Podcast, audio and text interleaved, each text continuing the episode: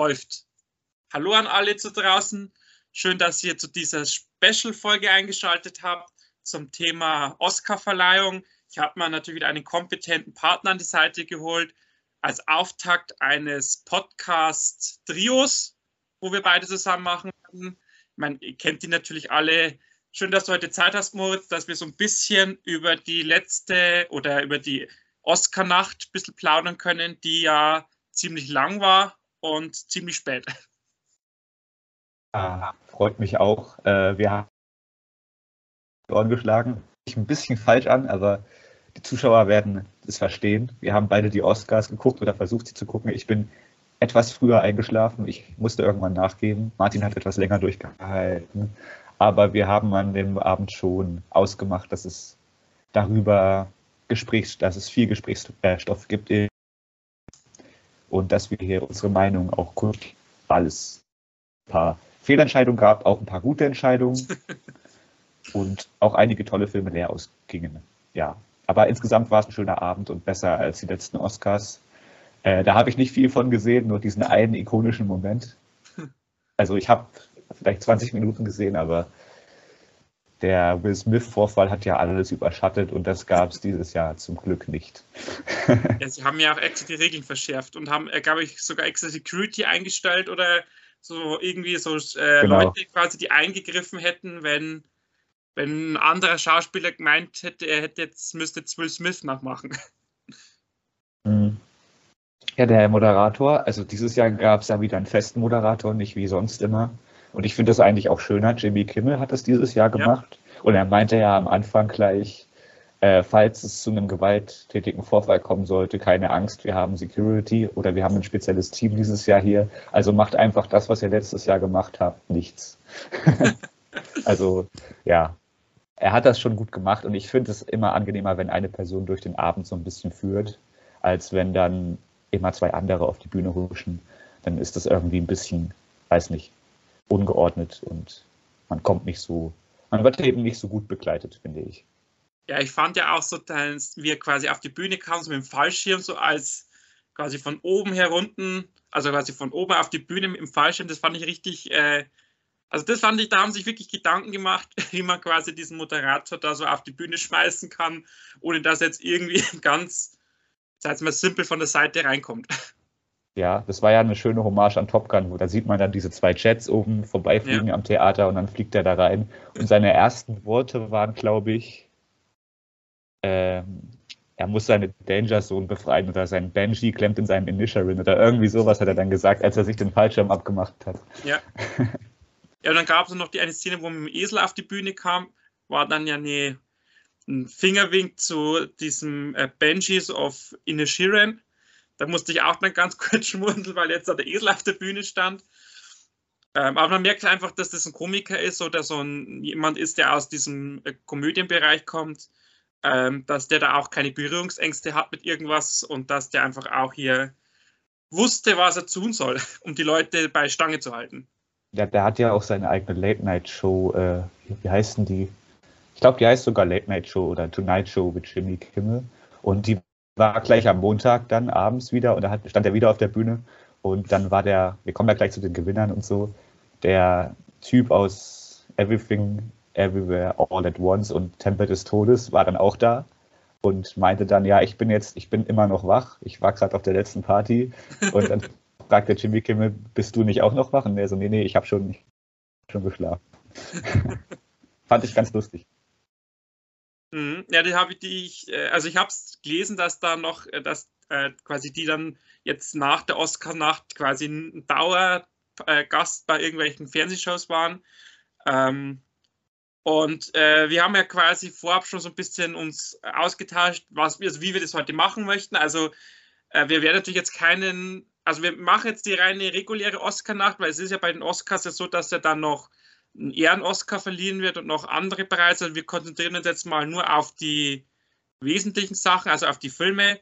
Und ähm, wir arbeiten uns jetzt quasi so von den kleinen, sag mal neben Oscars zum Hauptpreis vor.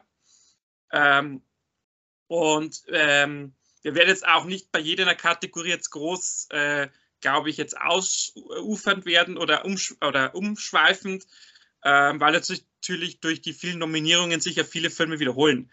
Ähm, und darum würde ich jetzt einmal so ganz entspannt sagen, so als Einstieg machen wir mal so die ersten vier Kategorien, diese ganz kleinen Kategorien.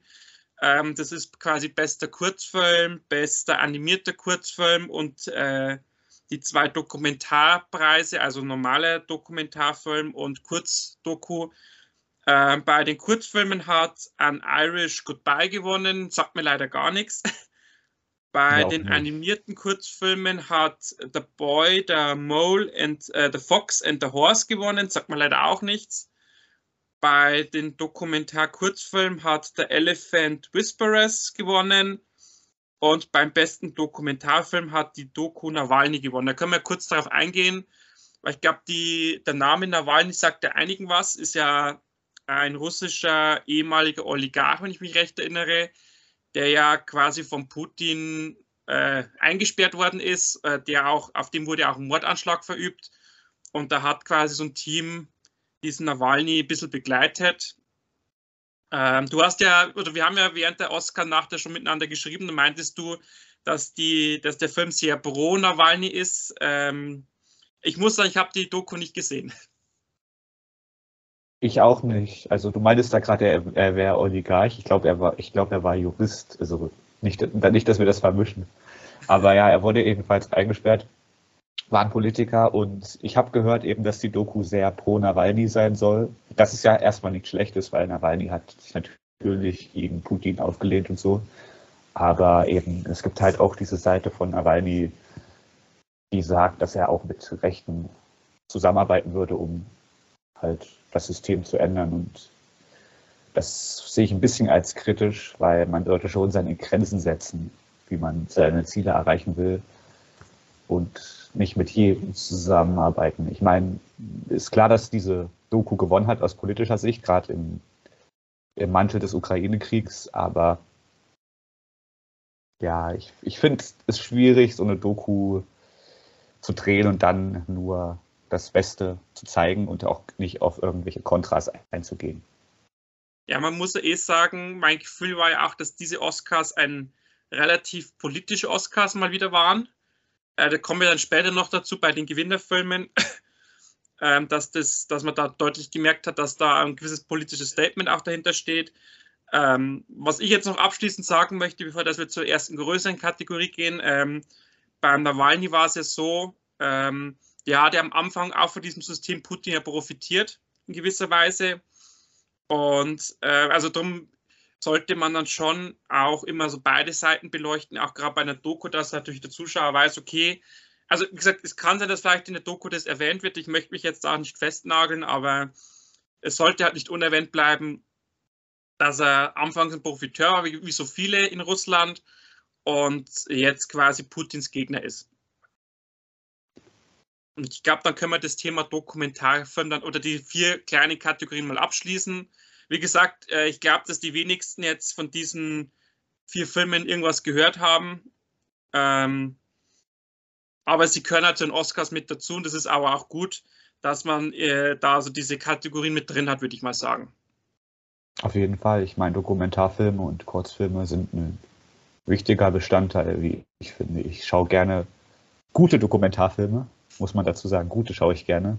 Und ich schaue auch gerne gute Kurzfilme. Also da gab es ja einige, die mich begeistert haben. Es gab bei uns im Kino früher auch, oder gibt es wahrscheinlich auch noch, und ich habe es nun übersehen, so ein Kurzfilmspielfest. Filmfestival, ähm, ja, du weißt, was ich meine. Es war eine lange Nacht, Entschuldigung. und da bin ich immer gerne früher hingegangen und habe den Kurzfilm eigentlich auch lieben gelernt.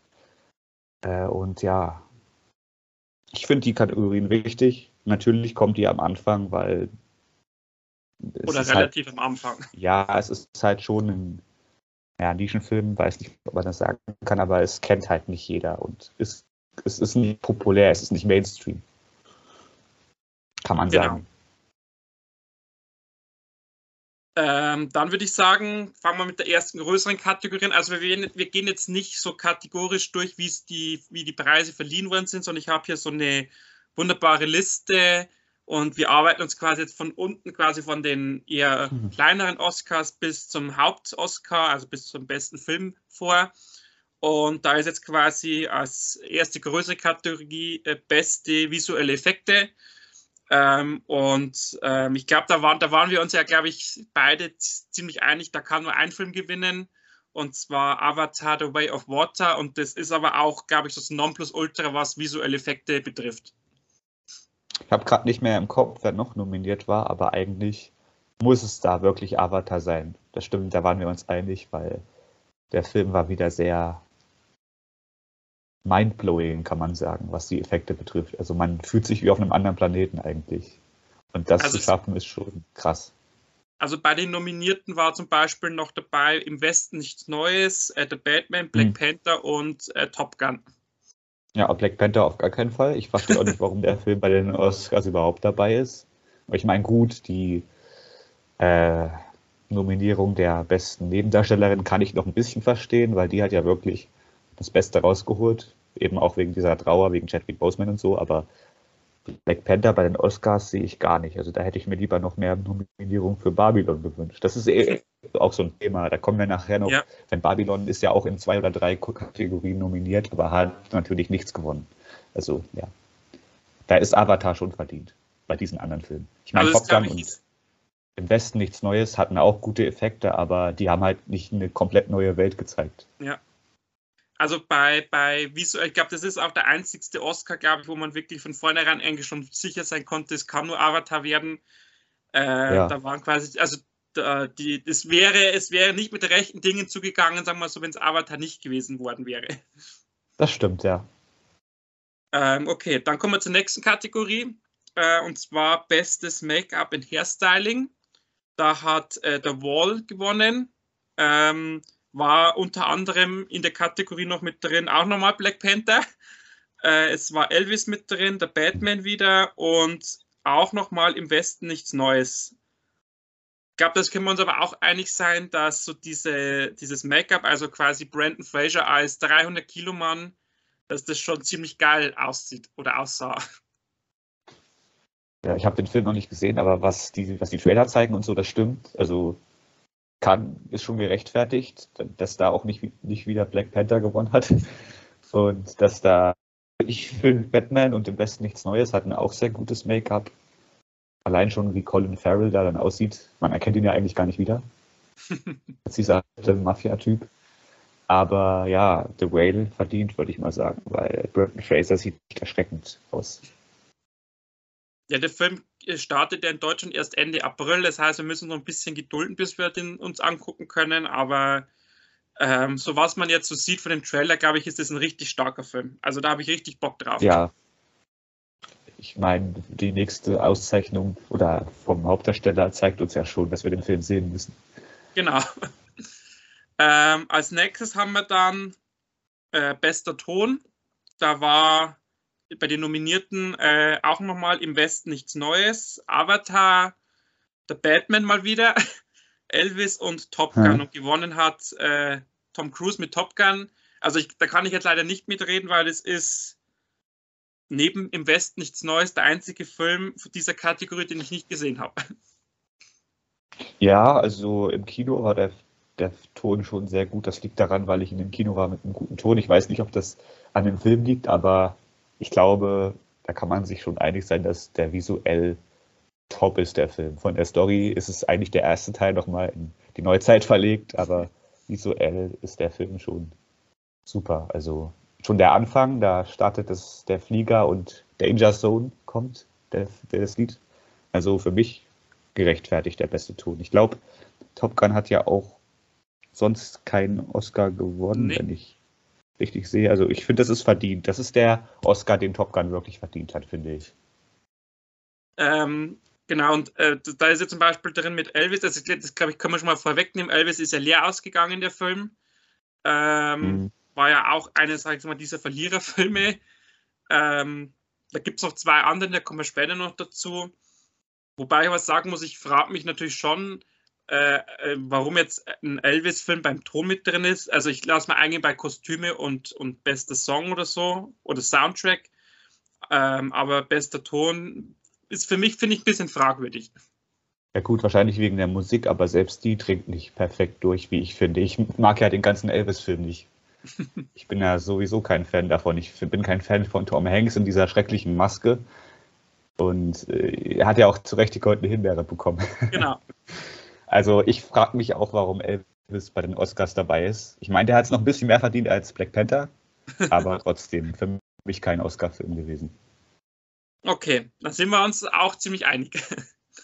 Ja. Ähm, jetzt kommen wir zur nächsten Kategorie. Da ist dann, finde ich, die erste Überraschung, also kleinere Überraschung, und zwar beste Originalmusik. Da war bei den Nominierten im Westen nichts Neues. Babylon, dann The Benches of Inishiren, Everything, Everywhere, All at Once und die Fablemans äh, ist quasi dann der erste von vier Oscars für Im Westen nichts Neues.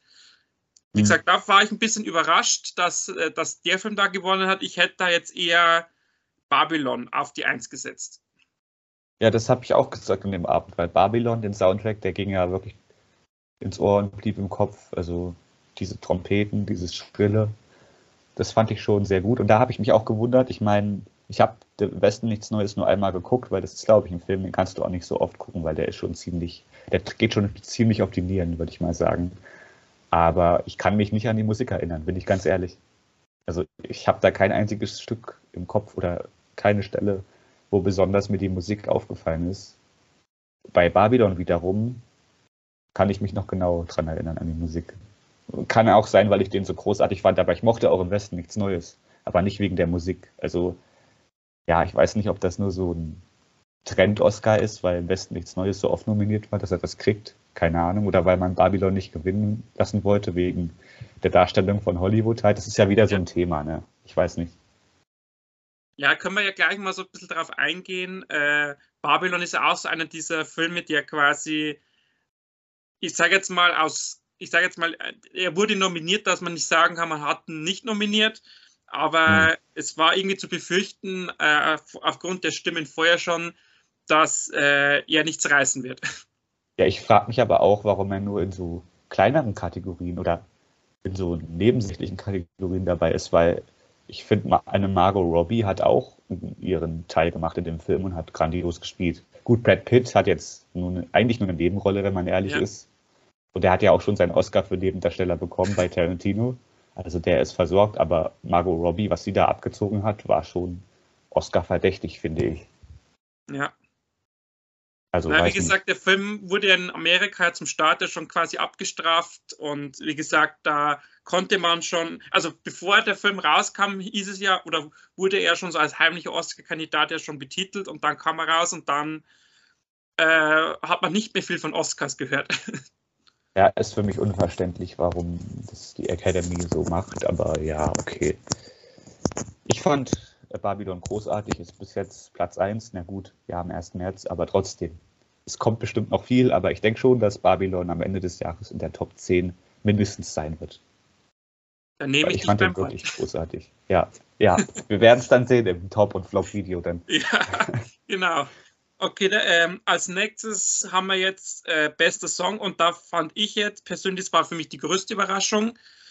da war ja auch mal wieder Black Panther nominiert, äh, mhm. also mit dem Song von der Rihanna. Wir hatten äh, Everything, Everywhere, All at Once nominiert. Wir hatten äh, Tell It Like a Woman und äh, Top Gun und diesen indischen Bollywood-Film RRR und der hat dann auch gewonnen. Also quasi Bollywood hat in Hollywood gewonnen. Ähm, also wie gesagt, das war für mich jetzt, kann ich ja schon mal vorne wegnehmen, die größte Überraschung an dem Abend, dass eine Lady Gaga und eine Rihanna leer ausgehen. Also ich glaube, dass Lady Gaga leer ausging, liegt daran, dass sie für Star is Born, für den Shallows schon gewonnen hat. Obwohl der Hold My Hand von Top Gun war ein grandioser Song. Selbst wenn du den Film nicht gesehen hast, hast du den auf dem Radio rauf und runter gehört. Würde ich mal sagen. Plus also Live-Auftritt am Oscarabend.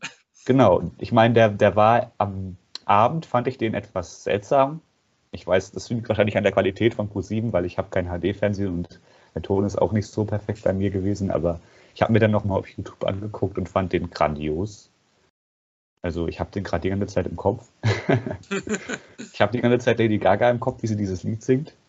Und ich finde es fantastisch, aber ja, aber ich glaube, der indische Bollywood-Film hat gewonnen, einfach aus, um den Bollywood-Film Respekt zu zollen und dieser AAA, der war einfach erfolgreich und es ist auch ein Netflix-Film, glaube ich, bei uns. Also bei uns lief er nicht, oder vielleicht ganz selten im Kino.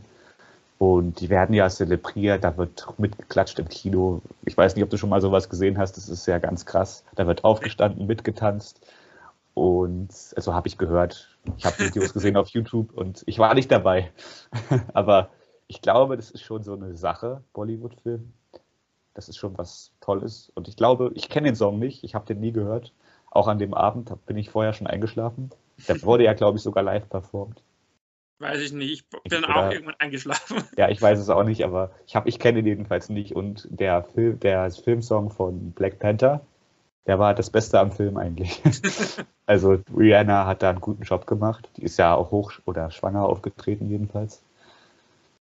Der hatte es auch noch für mich sein können, aber ist eine positive Überraschung, finde ich. Also ich gönne das dem Film. Ich habe den noch nicht gesehen, aber ich habe den Trailer gesehen und dachte mir, was ist denn das für eine abgefahrene Scheiße? Also ich will den noch sehen. Ja, ist halt Bollywood, da ist halt alles ein bisschen anders. Ja. habe ich gehört. Ja. Ich habe mich okay. auch noch nicht getraut, einen ganzen Bollywood-Film zu gucken, muss ich stehen. Ja, das glaube ich wird für uns ungewohnt sein. Also für dieses normal. Ich glaube, für uns ist dieses Schrille und dieses äh, ja, überspitzte auch, glaube ich, das ist, wird für uns, glaube ich, so ein bisschen schwierig zum Gucken. Ich glaube, das gehört da einfach auch zur Kultur dazu, diese Filme. Ja. Aber ich würde mich da auch mal rantrauen, weil es kam jetzt noch ein anderer Bollywood-Film mit Shah Rukh Khan, der auch sehr gut ja. sein soll. Das ist so ein Actioner. Ich weiß gar, gar nicht, wie er heißt, aber ich, die, Zuschauer, die Zuschauer werden äh, wissen, was wir meinen. Genau. Äh, dann gehen wir weiter. Nächste Kategorie, bester Schnitt. Ähm, da ja. war nominiert The Benches of Inishiren, Elvis, dann Top Gun, äh, dann Tar und Everything Everywhere All at Once. Mhm. Und gewonnen hat diese abgefahrene Komödie, also Everything. Ich, ich spreche jetzt nicht über den ganzen Titel aus, sonst habe ich irgendwann keine Spucke mehr im Mund. ähm, da hat mich auch wieder gewundert, warum dann Elvis nominiert ist beim Schnitt. Mhm. Ähm, da gab es definitiv Filme, die eine bessere Schnittqualität hatten. Ähm, da ist das jetzt so eine der wenigen Kategorien, wo ich mir von vornherein, wo ich sage, okay, das, da ist das Rennen mit am offensten gewesen, weil ich fand eigentlich auch, dass äh, der Banshees einen geilen Schnitt hatte und ich fand auch, dass äh, Tar einen geilen Schnitt hatte. Ja gut, ich muss dazu sagen, ich habe nur Elvis gesehen. Der war nicht sehr ich habe den Film nicht gemocht, sagen wir es einfach mal gerade raus. Habe ich ja eben schon gesagt. Und den Schnitt habe ich auch nicht sonderlich gut in Erinnerung. Äh, Top Gun weiß ich auch nicht, ob da der Schnitt berechtigt ist. Ähm, was noch? Was war noch nominiert? Benjis habe ich nicht gesehen. Ja, Tar war noch nominiert, der aktuelle. Habe ich auch noch nicht gesehen. Und ähm, gewonnen hat Everything. Ja, den habe ich gesehen und ja, das, ich, der ist, denke ich, gerechtfertigt, weil der, der war ja wirklich sehr wirr inszeniert, also im positiven Sinne. Und dass man da den Überblick behält mit diesem und dass man da gute Schnitte reinkriegt, ist, glaube ich, nicht so schwierig. Und wenn man bedenkt, dass Bohemian Rhapsody den besten Schnitt gewonnen hat damals bei dieser Einszene, weiß nicht, ob du dich erinnerst, wo der Manager so an den Tisch läuft und es wird ständig wild umhergeschnitten in alle Gesichter. Ja. Das, dass der Film den Schnitt gewonnen hat, das ist bis heute noch Rätsel. Aber dafür ist Everything Everywhere All at Once schon in Ordnung, denke ich. Ja, ist ja auch, das können wir auch schon mal so ein bisschen vorne wegnehmen, ja, der große Gewinn des Abends gewesen, ähm, der ja in quasi allen wichtigen, fast allen wichtigen Kategorien ja abgeräumt hat. Ähm, da kommen wir dann später noch dazu, wenn wir dann so den, sagen wir, Big Five, also zu den großen fünf Kategorien kommen. Ähm, jetzt kommen wir zu den besten Kostümen. Mhm. Ähm, da waren nominiert Black Panther, Babylon, Elvis, äh, Mrs. Harris und ein Kleid von Dior und nochmal der Everything. Und da waren wir uns, glaube ich, auch einig. Gewonnen hat ja Black Panther, dass das äh, äh, eigentlich äh, auch nicht, also unserer Meinung nach, die falsche Wahl ist. Also ich hätte jetzt eher auch hier Babylon äh, eher noch vorne gesehen als jetzt den Black Panther. Ja, also ich bin da so ein bisschen zwiegespalten, weil du hast bei Black Panther halt dieses Wasservolk, was sehr stark von alle Avatar erinnert, wo sie wahrscheinlich safe geklaut haben da.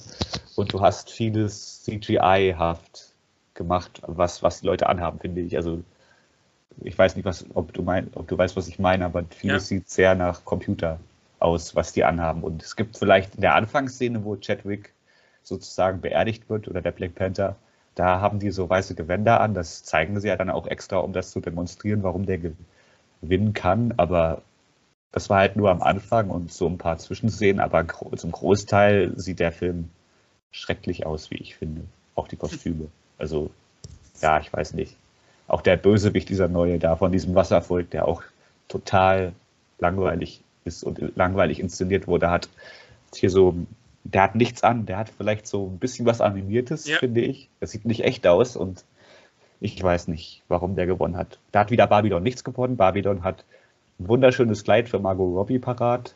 Sie haben beste Kostüme in diesem Ritterfilm für Brad Pitt. Ja. Die haben tolle Smokings, die haben diese riesige Partyszene, wo alle individuelles Outfit haben. Also ich verstehe nicht, warum Babylon da nicht gewonnen hat. Also ist mir rätselhaft. Ja, dass halt Disney, Marvel oder Schrägstrich Marvel auch ihren Oscar wieder haben. Ja, ich weiß nicht, was die Academy sich da denkt. Das ist Schwachsinn, finde ich. Also wenn ja, ich in der Jury sitze, ich hätte da, ich hätte da echt drauf bestanden, dass Babylon den Oscar bekommt in der Jury. Aber mich fragt ja keiner. Ja, du bist, du bist ja leider kein Mitglied der Academy. Ja, vielleicht es noch. Ja, ich habe ich hab mich da mal so ein bisschen eingelesen. Äh, du musst ja da eingeladen werden von denen. Also du kannst jetzt nicht einfach sagen, hier, ich möchte dabei sein, sondern du kriegst dann eine Einladung. Mhm. Äh, und du musst äh, quasi im Filmgeschäft tätig sein und musst aber auch theoretisch für das Filmgeschäft schon laut Statuten von denen eine gewisse Relevanz haben. So habe ich das quasi rausgelesen.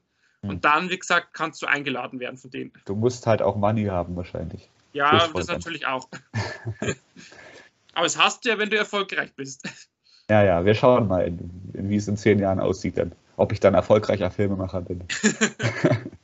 Äh, und als, als äh, du kannst noch eingeladen werden, wenn du quasi Oscar nominiert bist oder wenn du quasi einen Oscar gewonnen hast, dann quasi können die dich auch einladen, wenn du vorher noch nicht drin warst, hm. Weil du ja dann quasi ja schon den Preis von denen hast und dann, wie gesagt, bist du da auch sozusagen, also quasi Mitglied, weil die keinen Oscar-Gewinner quasi ausladen. Ja, das ergibt Sinn. Aber gut, ich, ich werde wahrscheinlich in den nächsten Jahren keinen Oscar gewinnen, schätze ich mal. Deswegen ist das nicht relevant. Okay, dann gehen wir weiter zur nächsten Kategorie. Ähm, beste Ausstattung.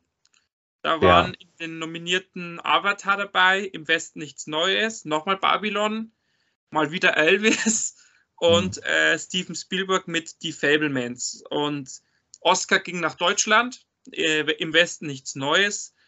Ähm, wo man auch, also wo auch ein bisschen überraschend war, weil natürlich Babylon auch richtig geile Ausstattung hatte.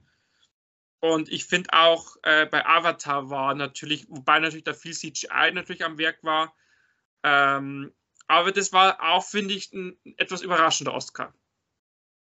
Ja, das ist halt dann wieder das Kriegsthema und das Krieg schrecklich aussieht. Ich meine, der Film ist auch, der sieht auch schrecklich aus. Man kann die Sets riechen, man kann die schmecken wenn man das sieht. Also es, ist, es sieht schrecklich aus, wie Menschen vom Panzer überrollt werden. Und das haben die alles schon richtig gut gemacht. Aber wenn ich ehrlich bin, hat Babylon auch wieder krassere Sets und pompösere Sachen zu bieten. Ja. Aber ich kann es trotzdem verstehen, dass im Westen nichts Neues Ding gewonnen hat. Also da bin ich fair dem Film gegenüber. Der hat mich wirklich begeistert mit seinem Sets. Da gibt es so eine Szene, da liegt der Hauptdarsteller in so einem Graben mit einem französischen, ja wahrscheinlich französischen Soldaten. Und äh, sind beide sehr geschwächt. Und man sieht das Gesicht vom Hauptdarsteller und es ist von Schlamm bedeckt mit mehreren Schichten. Und es bröselt so ab und ich finde das genial, diese Szene. Und er tötet dann diesen Franzosen und guckt dann in seine Tasche rein und sieht das Bild von seiner Familie. Also wow, ist schon harter Tobak, dieser Film. Also ich hoffe, du siehst den dann noch im Kino und wirst dann mir berichten, wie du den fandest. Ja, das kann man ja gleich mit einschmeißen. Äh, aufgrund natürlich dieses Erfolges kommt im Westen nichts Neues nochmal in etliche Kinos äh, diese Woche. Auch der Everything Everywhere All at Once läuft nochmal jetzt groß im Kino.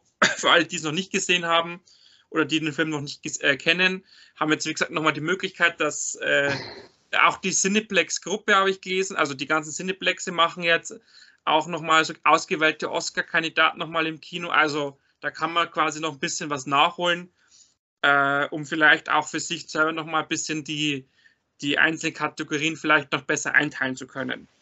Ja, stimmt. Aber ich werde mir auf jeden Fall im Kino angucken, weil er läuft auch bei uns im Kino. Dann äh, werde ich da auf jeden Fall am Wochenende reingehen. Und ich glaube auch, dass der am Kino natürlich bedeutend besser wirkt, als, als wenn du dir den zu Hause auf dem Fernseher oder auf dem Laptop anguckst. Ja, allgemein auf Netflix. Wenn du jetzt nicht gerade ein schönes Heimkino hast mit einem Beamer oder so, ja, dann stimmt es. Das Heimkino bin ich ja gerade am Aufbauen. Ja, das habe ich gehört, habe ich gehört. Da bin ich dann ja. gespannt dann im Sommer, wenn ich da bin. Dann werde ich das ordentlich inspizieren, ob das auch gut ist. du meinst dann, ob die Sitze auch bequem sind? Genau, genau. Okay, äh, weiter geht's mit beste Kamera. Ja. Also wir nähern uns jetzt quasi immer mehr so den äh, sehr relevanten äh, Kategorien. Da waren nominiert Empire of Light, der jetzt auch in Deutschland demnächst startet. Dann im Westen nichts Neues. Dann Bardo, die erfundene Chronik einer Handvoll Wahrheiten, der mir so gar nichts sagt. Dann war mal wieder Elvis nominiert und mhm. äh, der Tar mit der Cla äh, Kate Blanchett. Hat gewonnen. sagen, Bitte? Ja, mach, mach, mach. Äh, gewonnen hat mal wieder der deutsche Film. ähm, da muss ich jetzt, obwohl ich jetzt den Film nicht kenne, allein von den Nominierten, also von den anderen äh, vier Nominierten, glaube ich, ist es, äh, da führt auch kein Weg an im Westen nichts Neues vorbei. Ja, also der Bardo und bla bla bla, wie auch immer der heißt, der ist auf Netflix. Das ist ein Film von ah, wie heißt er denn, der Typ, der auch The Revenant gemacht hat? Alexander, nee, war das der von The Revenant? Ich muss selber nochmal nachgucken. Auf jeden Fall ist das ein Film, der auf Netflix gelandet ist, wo die meisten Stimmen nicht so positiv waren. Aber ja, der Film ist von, doch genau, der von Revenant Alec, Alexandro González Inarritu. Genau. Der hatte Revenant gemacht und ähm, ja, der macht eigentlich immer gute Filme, wie gesagt. Also ich weiß nicht, warum der so ein bisschen klein gehalten ist. Den kennt in Deutschland gefühlt keiner. Der läuft auch nur auf Netflix und kann ich nicht sagen, ob da die Kamera gut ist, aber ich finde auch wieder bei Im Westen nichts Neues das gerechtfertigt. Es ist ja schon eine Kunst, wenn du bei solchen Kriegsszenen die Kamera gut hinkriegst, dass das nicht ein zu großes Durcheinander wird, finde ich. Ja. Die haben, glaube ich, mehr als sechs Fußballfelder großes Schlachtfeld gehabt, wo die drauf gedreht haben. Und da als Kameramann oder Kamerafrau äh, einen Überblick zu behalten und geile Shots einzufangen, ist, das ist verdient Respekt, finde ich. Also, ja. ja. Also ich frage mich halt auch wieder, warum da Elvis nominiert ist. Ja, ich weiß es nicht. Aber ich glaube, da brauchen wir, das glaube ich, ist wieder was, glaube ich, müssten wir nicht verstehen.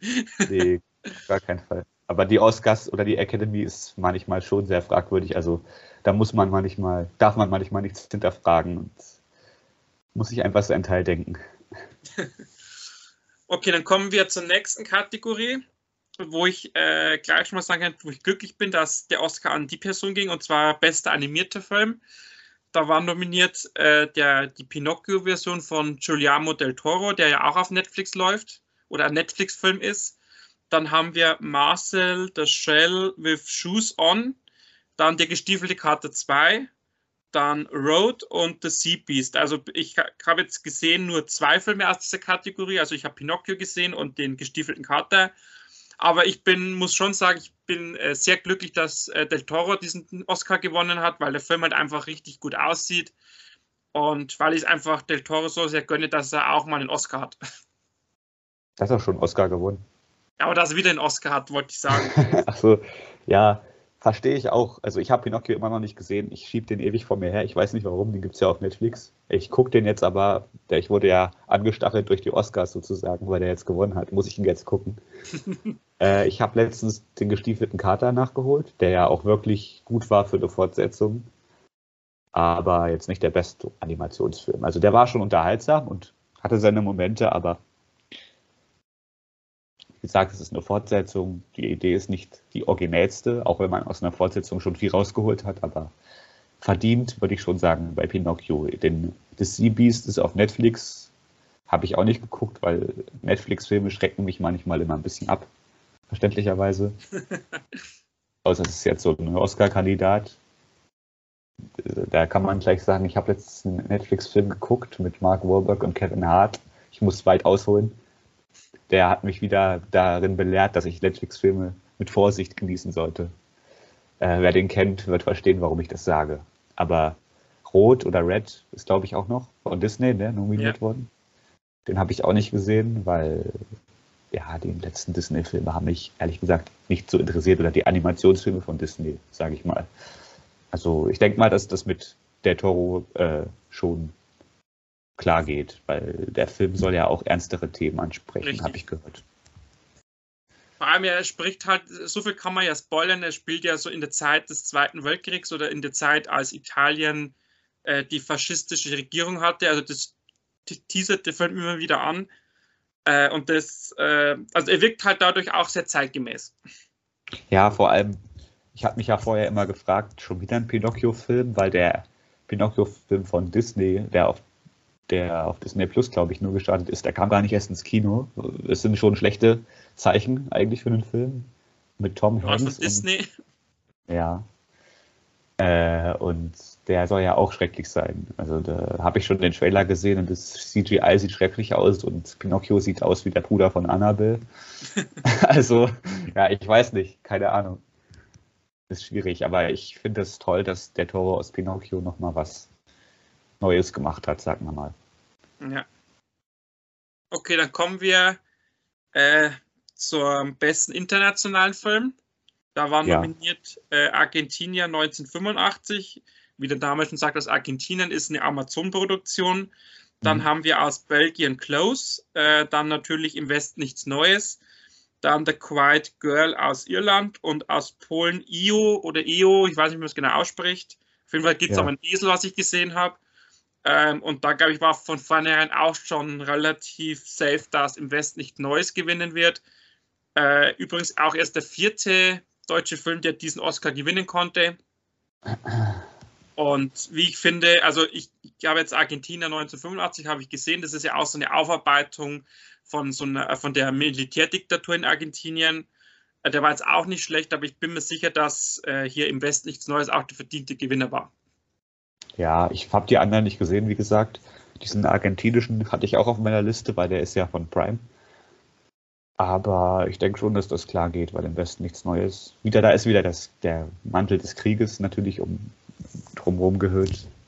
Natürlich, dass das ein aktuelles Thema ist, dass uns im Westen nichts Neues zeigt, wie schrecklich Krieg ist. Alle heulen und wollen wieder nach Hause. So ist es ja auch und auch ohne diesen Krieg wäre der Film trotzdem gut. Also man muss jetzt nicht unbedingt das immer mit dem aktuellen in Verbindung bringen. Der Film hätte auch so gewonnen, finde ich, weil der wirklich krass ist und man will sich die ganze Zeit eigentlich die Augen zuhalten. Es ist halt nur die Frage, ich glaube, da, da können wir jetzt gleich mal so mit einwerfen, wäre im Westen nichts Neues, hätte der trotz, oder wenn jetzt kein Krieg in Europa wäre, hätte trotzdem für Oscars gewonnen. Ich glaube, das ist natürlich sehr spekulativ, aber ich würde jetzt schon mal sagen, ich glaube, ohne diesen Krieg hätte der Film vielleicht nur diesen Auslands-Oscar gewonnen. Ja, das kann man nur spekulieren, wie gesagt. Also ich weiß nicht. Ich denke schon, dass da ein bisschen was dahinter steckt. Ist ja logisch. Aber ja, wie gesagt, der Film hätte es auch ohne Krieg verdient. Aber ich denke schon, dass da auch das aktuelle Thema mit reinspielt, warum der so oft nominiert war. Okay, dann kommen wir jetzt zu den Drehbuch-Oscars. Äh, ähm, ja. Geht los mit dem äh, Drehbuch Adaption. Ähm, da war nominiert im Westen nichts Neues. Dann mhm. war Living, äh, dann Glass Onion, A Nice Out Mystery, dann Top oh. Gun und äh, die Aussprache. Also gewonnen hat die Aussprache, wo ich auch sage, das ist für mich auch so ein überraschender Oscar. Also ich hätte jetzt hier tatsächlich auch im Westen nichts Neues äh, als Favorit gesehen. Hm. Ja, ich, mir ist es ja rätselhaft, warum Glass Onion nominiert ist. also das ist ja, das ist ja schrecklich. Was ist denn da passiert? Ja, ich weiß es nicht. Ich, ich, ich weiß es auch nicht. Also ich habe den lange vor mir hergeschoben und ich wollte ihn aber dann unbedingt gucken, weil ich den ersten Teil ja wirklich mochte. Aber nee, der war wirklich nichts und ich verstehe auch nicht, wie der da in die Oscars reingerutscht ist mit einer Nominierung. also, ja, keine Ahnung. ob da der Typ eingeschlafen ist und schnell irgendwas hingeschrieben hat, damit er, damit er nicht weiterarbeiten muss, keine Ahnung. ich weiß es nicht, aber ich denke, es ist verdient für Woman Talking. Ich habe Gutes über den Film gehört. Ja gut, im besten nichts Neues, wäre auch logisch gewesen. Aber ja, ich habe die Drehbücher nicht gelesen, muss ich dazu sagen. Okay, dann gehen wir gleich zum besten Originaldrehbuch weiter. Ja. Da waren nominiert äh, The Benches of Inishiren, dann The Everything, äh, Die Fablemans, äh, Tri Triangle of Sadness und Tar. Ähm, der Oscar ging an Everything, Everywhere, All at Once. Äh, also ich finde, beim Originaldrehbuch, da hatten wir heuer, äh, ich habe ja alle Filme gesehen aus diesen Kategorie. Also da, das war wirklich schwer, dass man da einen Favoriten rausziehen konnte, weil ich fand zum Beispiel auch, dass der Benjis ein richtig geiles Drehbuch hatte, aber ich fand auch Triangle of Sadness war ein richtig geiles Drehbuch. Also das war ist für mich eine dieser wenigen Kategorien, wo du halt wirklich von vornherein aufgrund der Auswahl nicht sagen konntest, wer da der Favorit sein wird. Ich finde es ja verwunderlich, warum lieber Kurt von Til Schweiger nicht nominiert ist. Schön, dass du meinen Witz verstanden hast, aber nein. Ja, äh, ich finde aber auch verdient für Everything, Everywhere, All at Once. Auf diese Ideen muss man erstmal kommen, finde ich.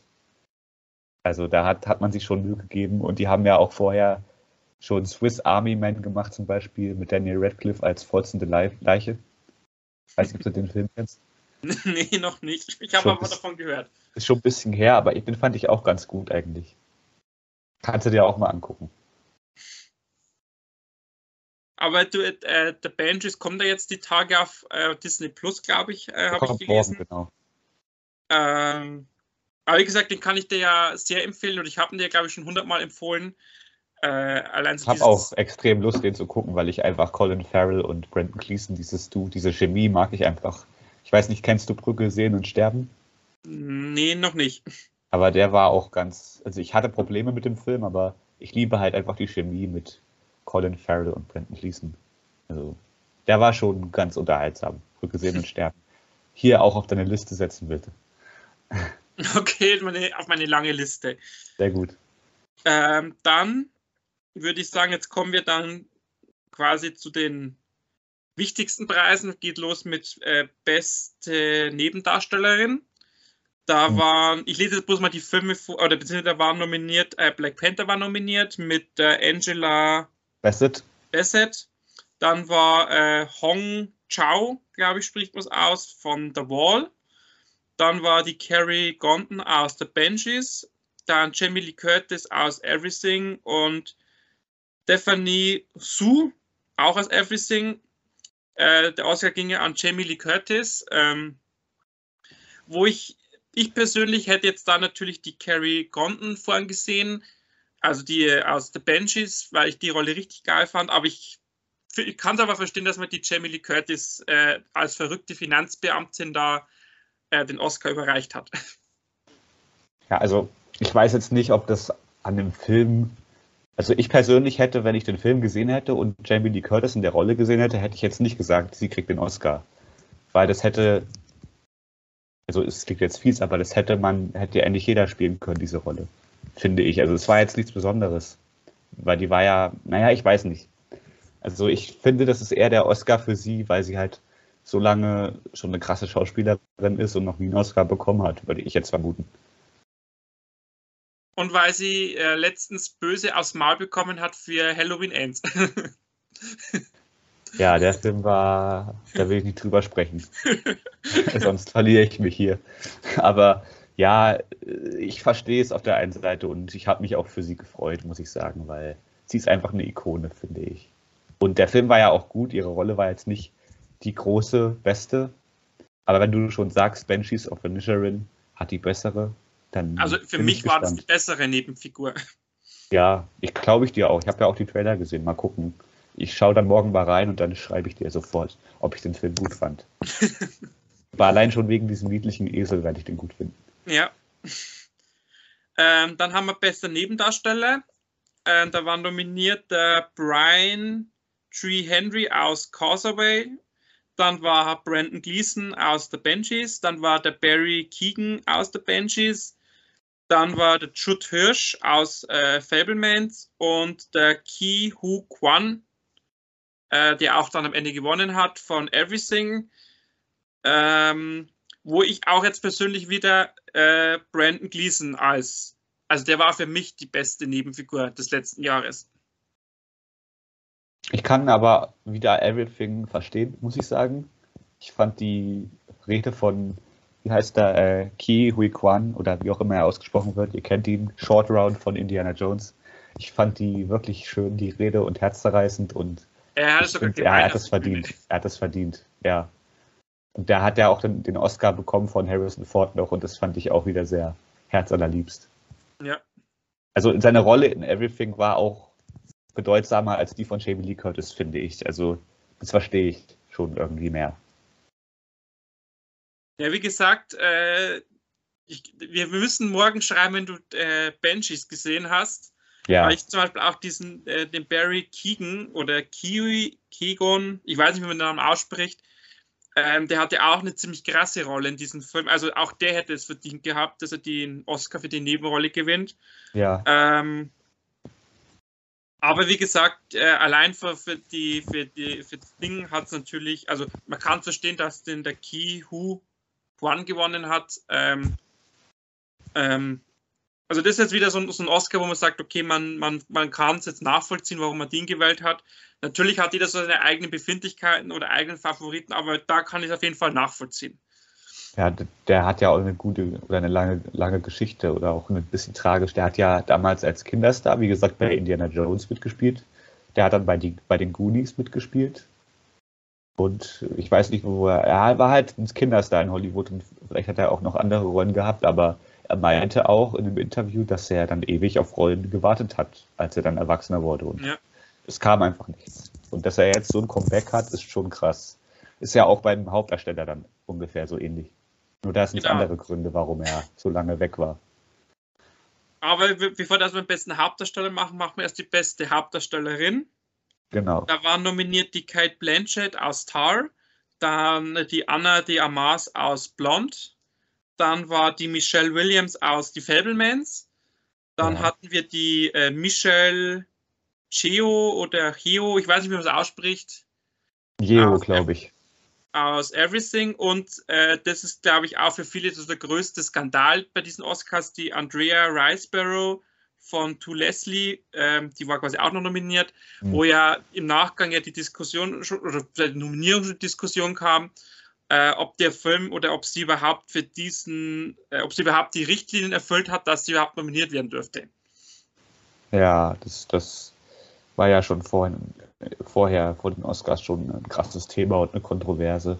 Aber ja, würde ich mich jetzt nicht drüber aufregen wollen, weil ja, es ist einfach ein bisschen Korruption oder ein bisschen so, äh, ich weiß nicht, wie die Geschichte entstanden ist. Ich glaube, das ist durch die Mitglieder der Academy oder irgendwie sowas. Oder irgendwie kannten irgendwelche Leute, die sich da halt. Ja, genau, die, sie haben. und ihr Mann kannten quasi oder kennen quasi so äh, namhafte Mitglieder aus der Academy und die hatten dann noch irgendwie prominente Fürsprecher aus dem Schauspielerkollegium. Und äh, ja, wie gesagt, so kam das halt irgendwie äh, zu, also viele sagen halt einfach durch Mauscheleien und einfach quasi unter dem großen Deckmantel Korruption, dass sie quasi sich da, weil man hat ja gewisse Richtlinien, die man erfüllen muss und äh, da geht es ja auch um, wie viel in welchen Kinos das der Film läuft und er muss auch einen gewissen Umsatz machen. Und der Film, glaube ich, hat er nur 20.000 Dollar eingespielt damals, beziehungsweise der Hauptgrund war, der, dieser, dieser Film, Tulesi, äh, ist quasi von so einem ganz kleinen Filmstudio und das konnte natürlich aufgrund des Budgets keine, hm, sag mal, standardmäßige Kinowerbung machen. Und das gehört, ist eigentlich eine Voraussetzung, dass du als, wenn du da einreichst, dass du auch entsprechend Werbung machen kannst, dass den Film auch viele Leute gucken können. Und da, wie gesagt, da gab es halt vorher schon die Kontroverse und dann war, glaube ich, auch von vornherein schon klar, dass die Andrea Riceborough da nichts gewinnen wird. Gewonnen hat er die Michelle von Everything, wie ich finde, auch äh, sehr verdient. Ähm, ich kann jetzt nicht sagen, wie die Anna de Amas in Blond war. Ich habe nur gehört, dass der Film auch bei den bei den äh, Goldenen Himbeeren ein paar Preise gewonnen hat. Nee, ähm, nein.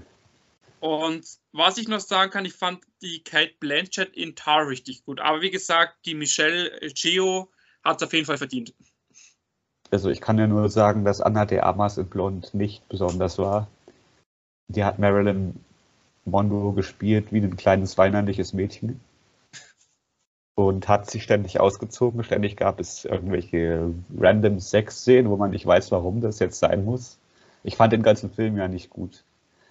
Ähm, ich kann verstehen auf der einen Seite, warum sie nominiert wurde. Natürlich ist sie eine gute Schauspielerin, aber in dem Film wird ihr Potenzial nicht ausgenutzt oder ausgeschöpft, sage ich mal. Aber ja, Michelle Yeo geht auch für mich klar. Die stand ja früher immer so als eher so Nebendarstellerin vor der Kamera oder im Ram im Rampenlicht stand immer jemand anderes eigentlich. Sie war immer so der Sidekick, muss man sagen. Mhm. Und es ist eigentlich auch verdient, dass sie jetzt da eine gute Hauptrolle hat. Und sie hat ja auch hammermäßig gespielt, ja. kann ich ja bestätigen.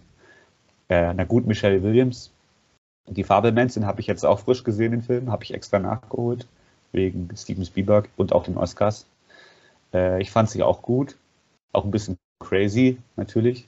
Ich will nicht zu viel verraten vom Film. Aber ja, ich denke, Michael Yeo geht okay, auch wenn Michael, Michelle Williams und Kate Blanchett auch gute Gründe gehabt hätten, gewinnen zu können. Genau. Dann haben wir äh, besten Hauptdarsteller noch. Also jetzt ja. quasi kurz vor Crunch Time. Mhm. Äh, da war ja nominiert der Austin Butler für Elvis. Kann dann der Colin, Colin Farrell für The Banshees, dann äh, Brandon Fraser mit The Wall, dann der Paul Mescal von Aftersun und der Bill Knighty von Living. Ähm, und Oscar ginge an Brandon Fraser, wie ich finde, auch aufgrund seiner Geschichte äh, mehr als verdient. Wobei ja. es natürlich der Colin auch verdient hätte. Ja, Colin Farrell hat auch, das ich gehört habe, grandios gespielt, habe ich auch von dir gehört. Äh, Bill Knighty habe ich nicht gesehen in seinem neuen Film. Ich habe der After Sun nicht gesehen. Ja, ich denke mal, das ist für Brandon Fraser verdient. Er hat ja wirklich eine krasse Geschichte und was er da in The Whale abliefert, soll ja auch ziemlich gut sein oder ziemlich meisterhaft, kann man sagen. Ja. Also ich denke schon, dass es verdient ist. Und speziell nach seiner Geschichte mit der sexuellen Belästigung, allem drum und dran, ist es schon ein krasses Comeback, was er verdient hat. Und ich hoffe, man sieht ihn jetzt auch wieder öfter ich habe ja seine, Mumie-Filme mochte ich sehr. Ich mochte Reise zum Mittelpunkt der Erde. Ich, ich mochte seine Filme. Er war ein charismatischer oder ist ein charismatischer Darsteller einfach. Er hat ja auch schon seit äh, ein paar Jahren auch eine Rolle in Doom Patrol, in dieser äh, DC-Serie, die bei Amazon Prime läuft, wo er diesen Roboter spielt oder spricht. Ähm, aber natürlich ist Brandon Fraser natürlich ein, ja, einer dieser Schauspieler, die man einfach die einfach, wenn man ihn sieht, ist er einfach sofort sympathisch. Das stimmt. Und seine Rede war ja auch sehr schön, finde ich. Man hat es auch gesehen, als verkündet wurde, dass er den, er hat, du hast quasi gesehen, wie er das realisiert, dass er auch ein paar Tränchen im Augen hatte, ähm, wo man sich dann auch noch mal mehr gefreut, weil man einfach denkt, okay, er hat es halt wirklich, äh, da hat's halt, hat, hat halt der richtige Schauspieler jetzt bekommen den Preis. Ja, auf jeden Fall. Also ich glaube, ich weiß gar nicht, Colin Farrell hat ja schon ich weiß nur, dass er von den Goldenen Himbeeren den Preis entzogen bekommen hat, weil er eben mit The Banshees of Inisherin wieder was gut gemacht hat. Deswegen wurde die Goldene Himbeer-Auszeichnung für ihn zurückgenommen, aber ich weiß nicht, ob er schon für einen Oscar nominiert war. Das kann ich nicht sagen. Aber ja, Colin Farrell wird sicherlich auch nochmal nominiert werden oder kriegt nochmal eine Auszeichnung, denke ich. Genau. So, dann haben wir jetzt noch die zwei wichtigsten Preise. Äh, los geht's mit beste Regie. Da war nominiert Todd Field für Tar, dann Daniel Kwan und Daniel Seinert für Everything. Dann war Martin McDonough für The Banshees, Steven Spielberg für Die Fablemans und Ruben Östlund für Triangle of Sadness. Ähm, hat ja auch Everything gewonnen, den Oscar. Ähm, ist auch wieder so die Kategorie, wo ich sagen muss, äh, jeder der fünf hätte es verdient gehabt. Ja, gut, Triangle of Sadness habe ich noch nicht gesehen, ähm, aber ja, die haben es alle verdient. Und ich denke aber, Everything Everywhere All at Once hat den wieder gekriegt, wegen der, halt der Leistung der Regisseure vor den anderen Filmen. Die haben ja vorher schon Kracher gemacht. Ich denke, ja. das ist Zeit, es wurde einfach Zeit, dass sie mal ausgezeichnet werden für ihre Leistung, finde ich. Ja, und es ist, glaube ich, auch so, wenn du so einen, diesen Film, der ja auch äh, in Amerika ja recht erfolgreich äh, äh, lief, also für das, wo er herkommt, der ist ja von A24, ist ja so ein klein, relativ kleines Filmstudio und das war quasi, ist jetzt denen ihr aktuell erfolgreichster Film. Ähm, und der hat natürlich ja nicht nur bei den Kritikern hohe Wellen geschlagen, weil er so gut war. Also ähm, da glaube ich, kann man es ein bisschen auch verstehen, dass man dem Regie-Duo den Oscar gibt, weil die einfach da so, ein, so einen sehr originellen Film rausgehauen haben, äh, den man eigentlich so noch nie gesehen hat. Ja, und es war halt auch mal eine neue Idee und nicht das x-te Prequel oder Sequel zu irgendwas. Ich meine, gut, Triangle of Sadness und die anderen Filme waren es auch, aber Everything All at Everything Everywhere All at Once hat es halt wirklich gezeigt, wie es geht, was Neues, Frisches zu entwickeln. Was genau. man vorher noch nicht gesehen hat, sage ich mal. Und ich glaube, das kann man auch gleich zum Fazit, also zum, zum letzten Preis, besten Film sagen. Da war ja nominiert Avatar, dann The Banshees, dann war seltsamerweise Elvis nominiert. Ich weiß es nicht. Dann war äh, Everything, der ja auch gewonnen hat, das glaube ich hatte jeder mitbekommen. Dann waren noch nominiert die Fablemans, äh, im Westen nichts Neues. Dann The Tar, äh, Top Gun Maverick, äh, Triangle of Sadness und die Aussprache. Also wie gesagt, Elvis verstehe ich ja überhaupt nicht, warum der nominiert war, also was der vor allem bei besten Film zu suchen hat. Ja. Ähm, ähm, aber ich glaube, wir haben es jetzt, glaube ich, schon oft genug äh, quasi ja äh, besprochen. Also Everything, glaube ich, hat also das ist einfach so ein Film wie damals äh, Parasite, der einfach äh, irgendwas, der einfach was Neues bringt, der einfach komplett was anderes als der ganze Mainstream-Scheiß, sage ich jetzt mal. Ähm, und deswegen glaube ich, hat es auch wirklich, äh, ohne dass man jetzt groß äh, noch erklären muss, einfach ein verdienter Gewinner für den besten Film. Ja, gut, Top Gun, was der jetzt in der Kategorie sucht, weiß ich jetzt auch nicht. Der Film ist eigentlich, wie gesagt, habe ich ja vorhin am Anfang schon gesagt, es ist eigentlich der erste Teil nochmal neu aufgelegt mit neuen kleinen Handlungssträngen eigentlich. Es gibt eine, dieselbe, eine ähnliche Romanze, gibt es wie im ersten Teil. Der Feind muss wieder besiegt werden wie im ersten Teil. Aber ja, ich, ich verstehe schon, warum der da in den Oscars dabei ist, warum der nominiert ist, mehr als bei Elvis, aber bei bester Film hätte Top Gun jetzt nicht unbedingt sein müssen. Da hätten sie zum Beispiel noch Babylon reintun können, aber Babylon ist ja kein guter Film. ja, muss auch sagen, bester Film ist ja auch die Kategorie, wo am meisten Nominierten drin sind, äh, wo man sich natürlich, wo ich mich auch frage, müssen es unbedingt zehn Filme sein? Man kann, kann man nicht einfach auch fünf machen. Hm. Ähm, aber wie gesagt, ich, ich verstehe nicht, was ein Elvis da drin zu suchen hat. Ich auch nicht.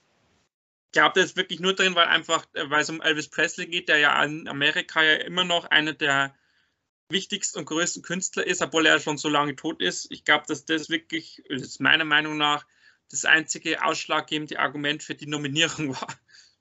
Ja, ich weiß nicht, ob die Academy, was die da so mochten. Vielleicht hat Tom Hanks auch mit seinem, ich weiß es nicht, keine Ahnung, ich kenne keinen Grund, warum Elvis da so breit vertreten ist. Ich weiß es echt nicht.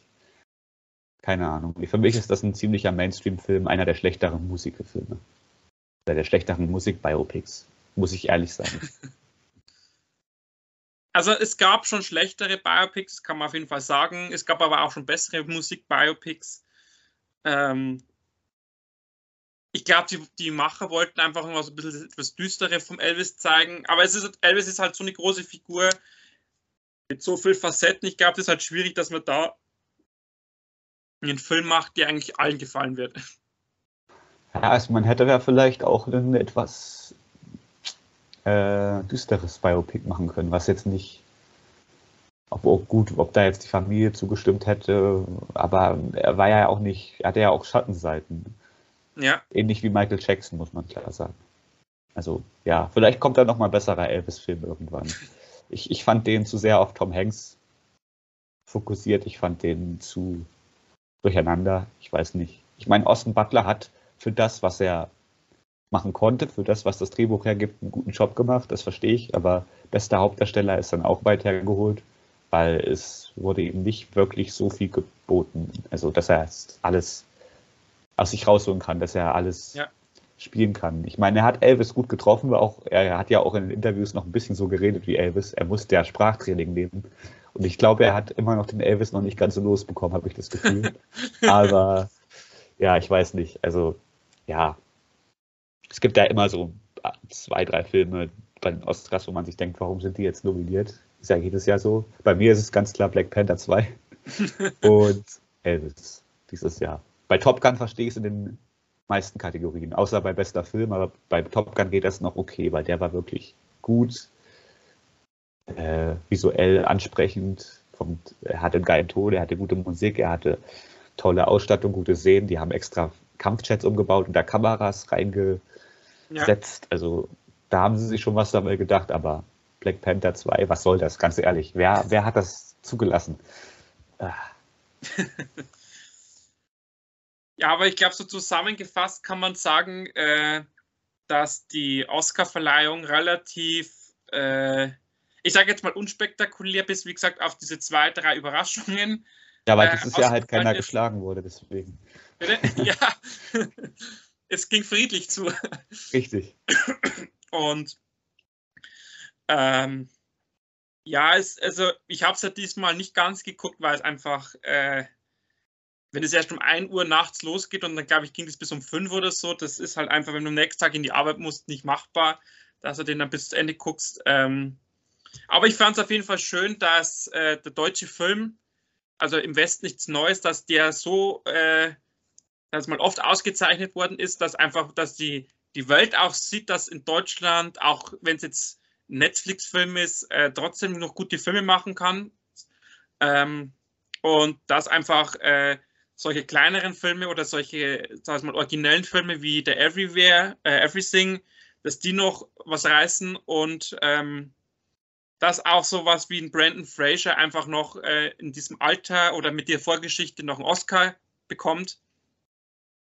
Ich bin auf jeden Fall mal gespannt, wie es nächstes sein wird, äh, was da dann für Filme dabei sind, welche Hauptdarsteller.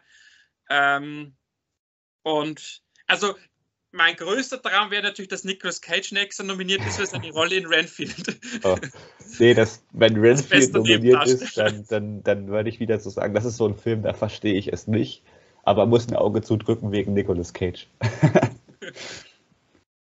aber wir aber, haben ja auch noch, wir haben ja auch noch mehr Überraschungen vielleicht dieses Jahr von Nicolas Cage. Von daher weiß man ja nie.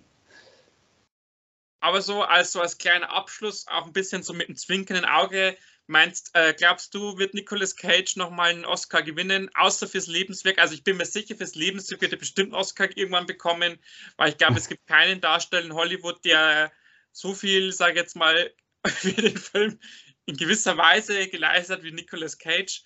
Ähm, also jetzt mal ein bisschen ernster, glaubst du, dass er, ähm, dass er in den nächsten Jahren nochmal die Chance hat, einen Oscar zu gewinnen? Also er hat sich auf jeden Fall den Weg freigemacht. Mit Massive Talent hat er ja zurück ins Kino gefunden. Er hat ja auch sowas wie Pick gemacht, was eigentlich auch schon Oscar verdächtig gewesen wäre, finde ich persönlich. Ähm, und ich denke schon, dass da was möglich ist. Also in den nächsten zehn Jahren kann das durchaus passieren. Weil jeder mag Nicolas Cage und ich glaube, sein, sein Charisma und sein, sein schamanisches Schauspiel, das geht einfach jedem ans Herz. Okay, und noch eine Frage, ähm, weil jetzt Scream aktuell läuft, meinst du, dass äh, ist ja, da ist ja die Wednesday-Star Jenna Ortega dabei. Meinst du, dass äh, Jenna irgendwann auch mal einen Oscar gewinnen wird für eine Rolle? Wenn sie nicht im nächsten Scream mitspielt, ja. nee, ich finde, sie ist eine super Schauspielerin. Das hat man ja bei dem Amok-Film, der Afterlife oder der Fallout, Fallout gesehen. Es gibt ja zwei Titel wieder im Englischen und Deutschen, völlig bescheuert. Ist, ist beides Englisch, warum hat man das geändert? Verstehe ich nicht. Aber den fandest du ja auch gut und da sieht, ja. da sieht man ja, dass sie richtig gut schauspielern kann eigentlich. Und wenn sie sich von solchen Mainstream-Sachen auch mal fernhält und was mit guten Regisseuren wie Tim Burton zum Beispiel. Tim Burton hat sie halt schon kennengelernt. Vielleicht macht er ja auch mal wieder einen guten, großen Film. Da wird ja aktuell ja diskutiert, äh, äh, ich weiß jetzt gerade den Titel nicht, wo sie auch äh, angefragt worden sein soll, ob sie da mitspielen will. Äh, genau.